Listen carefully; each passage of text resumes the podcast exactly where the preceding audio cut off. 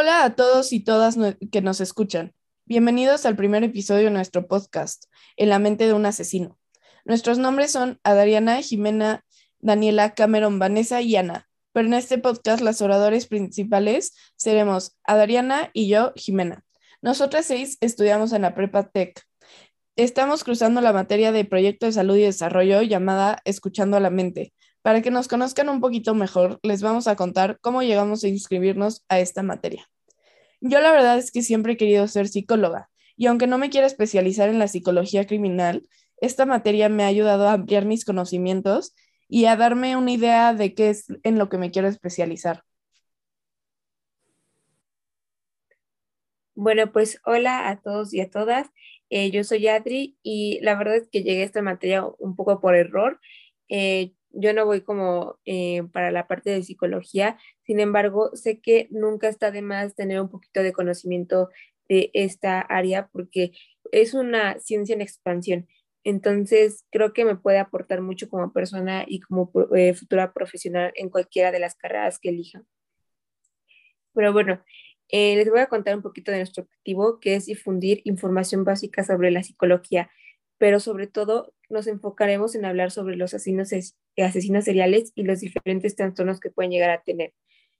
Es un tema muy interesante y profundo, sin embargo, solo vamos a tratar estos temas de una forma muy superficial, ya que no somos profesionales de la salud. Pedimos respeto y responsabilidad como eh, espectador con la información que escuchas. A continuación, daremos una pequeña introducción al gran mundo de la psicología y para esto queremos responder un par de preguntas.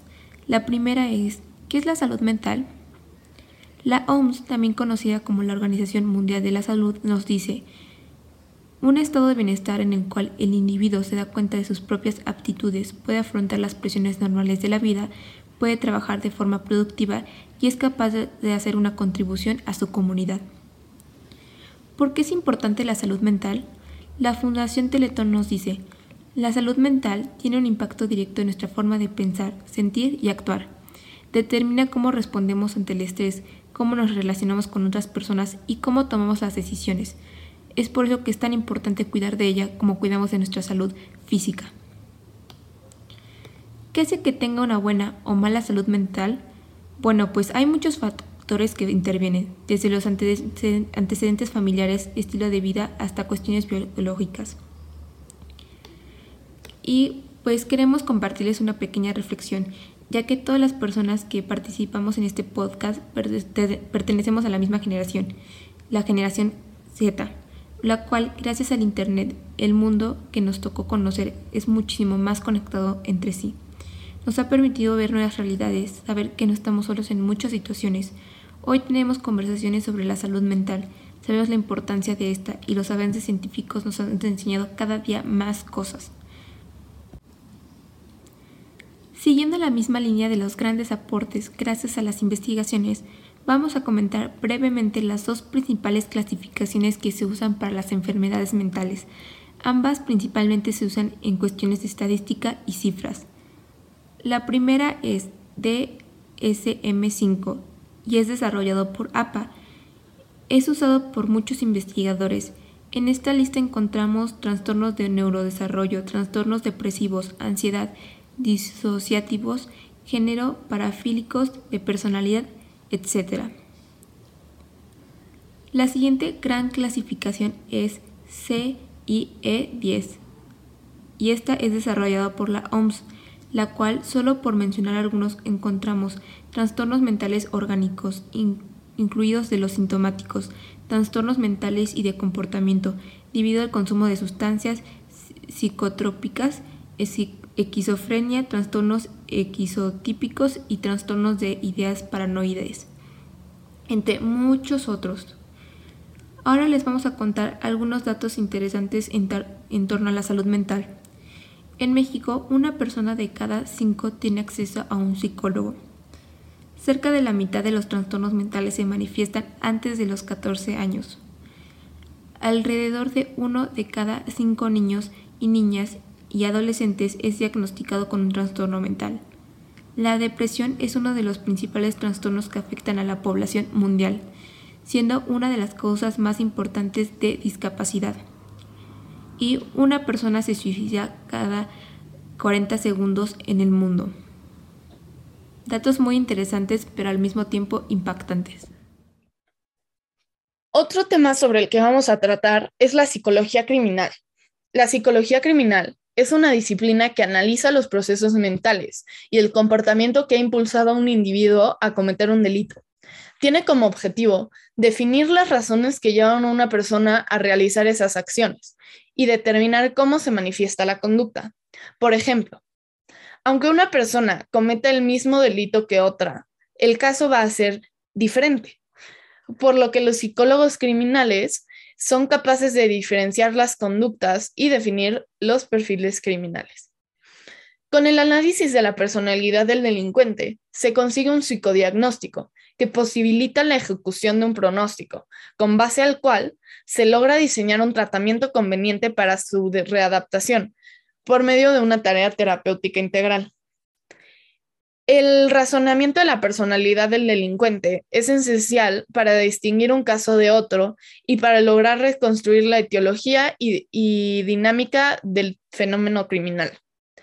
De igual manera, la psicología criminal se encarga de estudiar la relación de los criminales con factores genéticos, su desarrollo emocional, su aprendizaje de violencia y si padece o no algún tipo de trastorno mental. Estos profesionales pueden realizar diferentes labores, tales como realizar las entrevistas a los criminales, a las víctimas y a los testigos si es posible, sobre este delito, la valoración de la imputabilidad del acusado o de los acusados y qué tan peligrosa es esa persona o personas. Determinar los programas de tratamiento para el criminal, prevención de los delitos a través de la elaboración de un, de un perfil criminal, etc. Bueno, ahora vamos a hablar un poquito sobre nuestra opinión personal sobre estos temas y por qué creemos que es importante. Por lo personal, yo siento que es importante, ya que hay muchas personas que tienen como ideas erróneas sobre la salud mental y muchos estereotipos, ¿no? O sea, por ejemplo, cuando una persona va a terapia le dicen que está loca.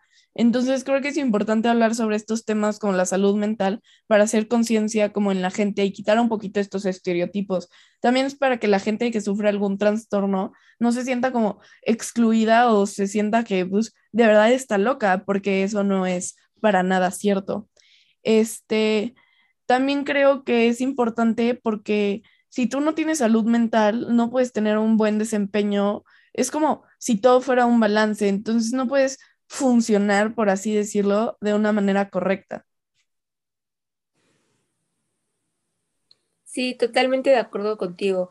Eh, yo la verdad también estaba pensando que justamente en, por los estereotipos que hay de que eh, si vas a un psicólogo y estás enfermo, o sea, estás loco, o eso no importa, no sirve el ir al psicólogo, creo que también es una manera de crear una barrera y, o sea, si una persona está mal en cuestión de salud mental, ya sea porque vivió un, momento traumático o, desarrolló alguna, eh, algún trastorno, pues impide, que vaya a un psicólogo y que tenga las herramientas de tener una salud eh, mental y física bien, ¿sabes? O sea, es un impedimento, porque seguramente el gobierno eh, no va a identificar este gran problema y no va a permitir que muchas personas puedan acceder a, a una solución.